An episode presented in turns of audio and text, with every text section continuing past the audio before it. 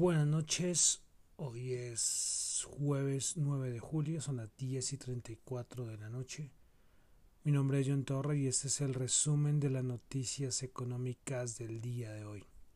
Como siempre, saludo a los que escuchan, nos escuchan en vivo en este momento y a los que escuchan nuestro podcast en Spotify. Bueno, entonces vamos a comenzar el día de hoy. Ojalá que todo estén bien. Ayer cosas de la vida, ayer terminé, me despedí, dije buenas noches, terminé el, programa, terminé de grabar el podcast y, comenzó a temblar aquí, casi me coge el temblor aquí en Bogotá en vivo y en, y en directo. Pero bueno, Listo, entonces vamos a comenzar eh, el resumen. Vamos a comenzar con una noticia de la vacuna que hace varios días no hablaba de ello. Saben que me gusta cuando hay una noticia así un poco seria sobre la vacuna, eh, porque todos los días sale un montón de información. Pues me gusta comenzar eh, el programa con, con la noticia de la vacuna. Entonces hoy Fauci habló sobre la vacuna de Moderna y dijo que pues esta ya estaba iba a avanzar a la fase 3 espera que a final de julio avance a la fase 3 esta vacuna también Fauci y el mismo Donald Trump dijo hoy que esperan tener una vacuna a inicios del 2021 pues bueno entonces hoy vuelve Moderna que habíamos tenido que había tenido un retraso hace unos días o la semana pasada pero bueno, ya parece que su vacuna, el desarrollo, puede avanzar a la fase 3, a la fase clínica 3 a finales de julio. Bueno, vamos con Europa. Eh, hoy estamos muy pendientes de todas las reuniones para este fondo de reconstrucción. Eh, hoy tuvimos noticias de un político de Holanda, Mark Rutte, diciendo que este fondo de reconstrucción debe ir acompañado de varias reformas. Este político holandés también dijo que la Unión Europea debe ser disciplinada sobre cómo utilizar el dinero y que haremos las cosas bien si toda Europa también hace las cosas bien.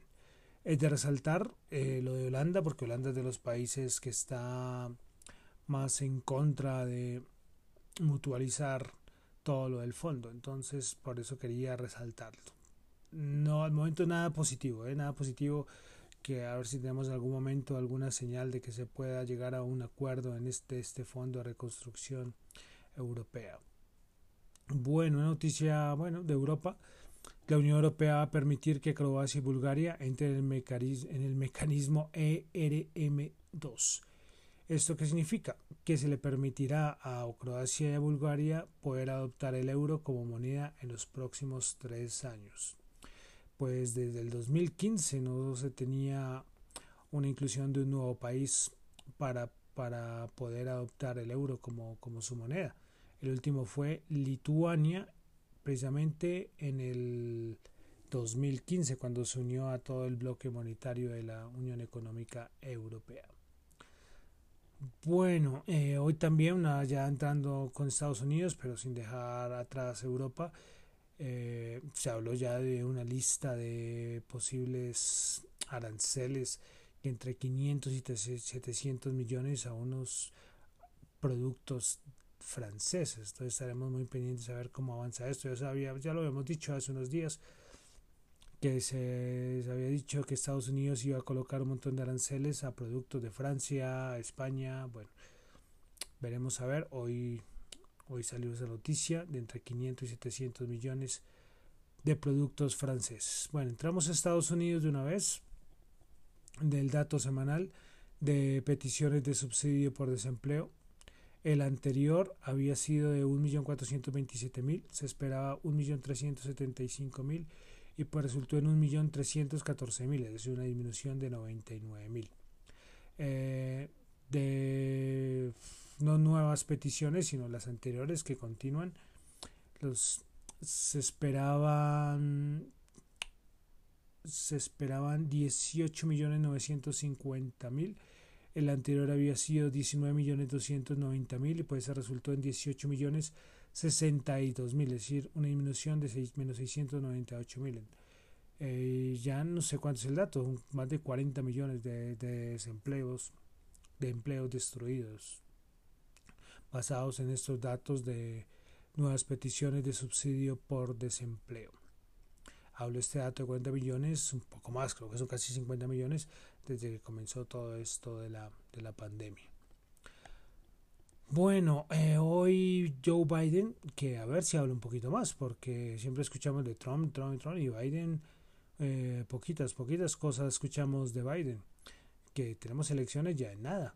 Pues hoy Biden eh, dio unas declaraciones y que no le gustaron mucho al mercado, y es que dice que espera aumentar los impuestos a las grandes empresas alrededor del 28%. También dijo algo en contra sobre la bolsa, de que tenían que corregirse algunas cosas respecto a lo que está sucediendo con la bolsa. Bueno, cosas que sabemos que al mercado al mercado no le gusta Biden de presidente, el mercado está muy feliz con Donald Trump. Pero veremos a ver a ver qué va a pasar, porque todas las ideas que tiene Biden pues no es que sean muy a favor del mercado, todo lo contrario. Pero bueno, como digo, a ver si ahora un poquito más, porque como, como hoy decía, no me acuerdo dónde fue que lo leí, que estas elecciones presidenciales parece que es de Trump versus Trump. ¿Sí? Porque Biden pocas cosas que se escuchan. Entonces como que Trump eh, o deja de ser presidente o él mismo él mismo se hunde y ahí sí es que aparece Biden. Bueno, seguimos con todo el lío de las empresas chinas y Estados Unidos eh, de TikTok, de las aplicaciones. Hoy también ah, se habló de Huawei otra vez, de ZTE. Y a la vez Mike Pompeo dijo que va a haber un montón de sanciones a funcionarios chinos. Se habló de miembros de la Oficina de Seguridad Pública de, China, también se habló del jefe del Partido Comunista de la región de Xinjiang de China bueno, muchos, muchos sancionados. Eh, hoy en la madrugada, eh, no me acuerdo quién fue, que ministro, no sé, fue un ministro, un político chino, dijo que está cansado de las declaraciones de Mike Pompeo. Y es que esto es un toma y ameta todos los días respecto a cuántos sancionados, pero como digo, pero con el tratado, con la, con la fase 1, estos no se meten para nada. Eso sí, vale decir, se meten con las empresas, se meten eso, pero por los laditos y y antes alaban la, el tratado comercial. Bueno, seguimos con Estados Unidos, una noticia que hoy no le gustó para nada a Donald Trump, y es que la Corte Suprema de Estados Unidos dictaminó que la Fiscalía de Nueva York puede acceder a las declaraciones de impuestos de Donald Trump. Hoy Donald Trump cuando salió esa noticia eh, por Twitter, creo que fueron como tres tweets, mejor dicho, súper furioso, hablando que la corrupta Manhattan y que no iba a salirse con la suya eh, el Estado de Nueva York. Bueno, pero en el momento tiene que presentar su declaración de impuestos, su declaración de renta, como lo conocemos acá, eh, a, los, a la Fiscalía de, de Nueva York. Y es que estas cosas no le gustan a Donald Trump. Donald Trump siempre quiere parecer muy fuerte, quiere siempre parecer como invencible y pues estas cosas no le van no le sientan muy bien también seguimos con todo lo de la ronda de, de, este paquetes de estímulos pues hoy el Washington Post eh, anunció que el Partido Republicano apunta a reducir la segunda ronda de pagos de estímulos a los ciudadanos hasta los 1.200 dólares. 1.200 dólares a cada estadounidense, así de claro. Y a ver cuándo va a ocurrir esta segunda ronda. Bueno, pasamos a Colombia. Vamos a resaltar hoy un dato que salió y es sobre la, la recaudación, recaudación de, de impuestos. Pues en junio del 2020 el recaudo bruto de impuestos que son administrados por la DIAN alcanzó la suma de 12.24 billones, reflejando un cumplimiento de la meta establecida para este periodo del 17,6 lo que corresponde a un recaudo mayor a lo que se esperaba. Sobresale de todo este recaudo eh, que hay una gran cantidad proveniente de impuestos de renta y complementarios. Y también, eh, bueno, y de estos sobresale los, la declaración de renta al del por mayor participación. Bueno, también en todo este recaudo de impuestos también vale para recalcar que también eh, los grandes contribuyentes y por retención de la fuente también aportaron a esta cifra. Y repito, se esperaba mucho menos en la recaudación de impuestos para, para este mes. Por todo esto del marco fiscal, recordemos que ya la regla fiscal eh, ya no la tenemos, pues por la, el marco de medio fiscal de, medio, de mediano plazo, las metas de recaudo de dirección de impuestos de aduanas nacionales, es decir, la DIAN, colocaron una meta de 144,23 billones de pesos. Bueno, entonces quería resaltar este dato sobre que la recaudación de impuestos del mes de junio fue muy superior a lo que se esperaba. Bueno, pasamos a los mercados. Bueno, hoy una noticia de Apple y es que dicen que las ventas en el mes de junio de iPhone en China pues van a ser mucho menores a lo que se esperaba. Eso lo afirmó hoy Nomura. Eh, una noticia no tan no tan positiva para no tan positiva para Apple, ¿no? Eh, porque sabemos que esto, bueno, estos datos son muy importantes para la empresa. Bueno, aquí tuvo un pequeño problemita técnico pero bueno. Porque claro eh, las ventas de los iPhones de los dispositivos son muy importantes. Aunque ya también recordemos que cuando han aparecido los estados financieros ya Apple no solamente vender no es solamente vender dispositivos. Ellos ya eh, tienen otros servicios en la nube tienen el servicio de las apps bueno tienen un montón de de nuevos servicios que también les ha ayudado mucho a, aumentar sus beneficios. Pero bueno, estar pendiente, saber si, si tenemos ese dato de, de la venta de dispositivos en China. Bueno, pasamos, seguimos a Wildcard. De nuevo Wildcard, eh, que no para de darnos noticias. Todos los días sale algo con esto de Wildcard. ¿no? Bueno, pues hoy las agentes de policía de las oficinas de Dublín, Irlanda, pues eh, allanaron las oficinas de Wirecard, según lo dijo Financial Times. Entonces, otro, otro enredo más para, para Wirecard, que en todos los países donde parece que, que están localizados tienen problema. Recordamos ayer que Estados Unidos la va a investigar a Wirecard por un problema de por un problema que tuvo con una venta de marihuana y ahora en Dublín la policía registra sus oficinas. Bueno, todo un lío. Precisamente respecto a todo esto de Wirecard, los reguladores británicos planean endurecer la regulación de las compañías de pago porque no quieren que vuelva a suceder otro caso como el de Wirecard. Entonces esto ya como que parece que les quedó de, de enseñanza a todos los países del mundo con todas estas compañías de pago.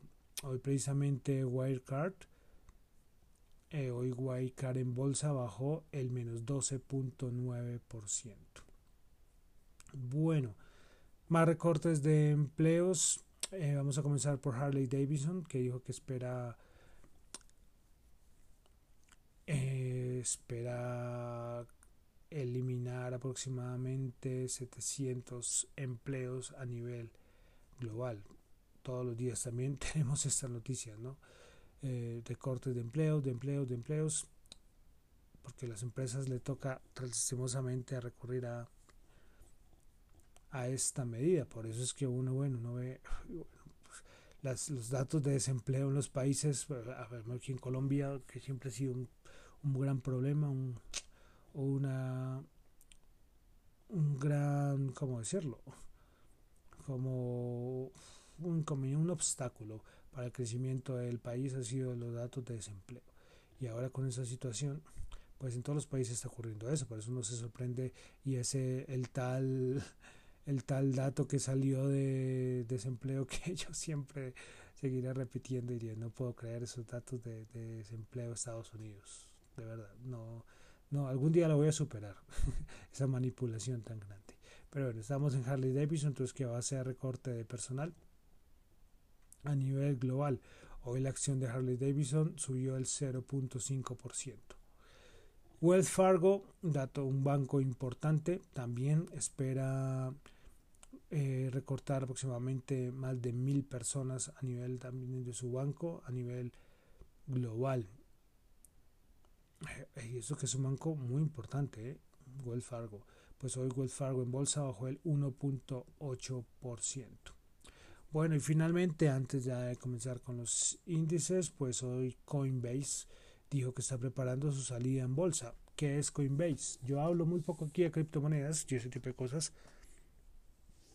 pero Coinbase es como un exchange de los más importantes en el mundo, para no decir que el más importante. En Estados Unidos es el más importante y allí la gente compra, vende y almacena criptomonedas. Criptomonedas, el Bitcoin, Ethereum, bueno, no sé cuántas tienen actualmente, tendrán como unas 20 que reciben. Bueno, pues hoy dijo que está preparando su debut en la para salir en bolsa. Estaremos pendientes de entonces este exchange de criptomonedas Coinbase. Bueno, entonces pasamos a los indicadores del día de hoy. Pues bueno, vamos a comenzar con el Nasdaq, que no para de no para de subir. Hoy es curioso cuando, porque uno dice, oh, por fin está bajando el, Nasdaq y todo, todo, su, todo baja, pero el Nasdaq siempre lo rescata. Una distorsión absurda. Bueno, el Nasdaq 10.558 puntos, subió 65.8 puntos, 0.63%. Principales ganadoras del Nasdaq el día de hoy estuvo Semiaotech 24%, Fio Pharma 16.5% y Stratec 13.6%. Principales perdedoras, Pulmatrix menos 15%, Porter Bar Bancor menos 13.3% y Steinmart menos 12.6%. Pasamos al Dow Jones. El Dow Jones bajó 361 puntos, 25.706, 1.3%. Principales ganadores del Nasdaq el día de hoy, Walmart 2.6, Cisco System 1.9 y Microsoft 0.7. Principales perdedoras, Walgreens Boots menos 7.7, Raytheon Technology menos 4.7 y Chevron Corporation menos 4.1. Pasamos al SP 500 que bajó el 0.5%, menos 17 puntos, 3.152. Principales ganadoras, F5 Network 7.9%, Advanced Micro Device 7.1% y Pent Air 4.5%. Principales perdedoras, Mohawk Industries menos 19%, S Corporation menos 9.4% y Technic PFMC menos 8.3%. Vamos a la Bolsa de Valores de Colombia, el Colcap bajó 10 puntos, 0, menos 0.9%, 1143 puntos. Principales ganadores del día, preferencial Grupo Argos 3.6%, el Cóndor 2.2% y la acción de la Bolsa de Valores de Colombia 0.9%. Principales perdedoras, preferencial Bancolombia menos 2.8, Bancolombia Ordinaria menos 2.7 y la empresa de teléfonos de Bogotá con menos 2.7. Se sigue hablando, a ver quién mandará a los índices. Todo el mundo está ahí haciendo sus apuestas, aunque ya todo parece que va a ser para ETV, preferencial Corfi Colombia, pero esperaremos a ver qué pasa. Eh, bueno, pasamos al petróleo. El WTI 39.5 bajó 1.3, el Brent 42.3 bajó 1. El oro hoy se dio un descansito, 1807 bajó 10. Y finalmente el dólar 3.632, la tasa representativa subió 7 pesos. Bueno, y antes de terminar, bueno, y como decía, antes de terminar quería dejar alguna como una reflexión. Y es que hoy salió noticia en Chile que en Chile van a tomar parte de las pensiones para ayudar a, a cubrir todo lo que está pasando con la crisis económica y solamente quería decir que ojalá en Colombia no van a hacer esto. Las pensiones es eh, algo sagrado para mucha gente y es tratar de tapar un hueco en el presente, pero dejar un, un hueco inmenso al futuro. Eh, solo quería decir eso, ojalá que en Colombia no vayan a hacer, en Perú sé que lo hicieron, creo que las experiencias no son muy buenas, y en Chile están en el proceso de hacerlo, y ojalá aquí en Colombia no lo vayan a hacer. Quería dejar esa reflexión que lo vio y me pareció terrible, de verdad. Bueno, quería solo dejar eso, decirlo. Bueno, entonces ya con esto termino. Eh, mi nombre es John Torres, me encuentran en Twitter en la cuenta arroba Chu o en la cuenta arroba Dato Economía. Muchísimas gracias.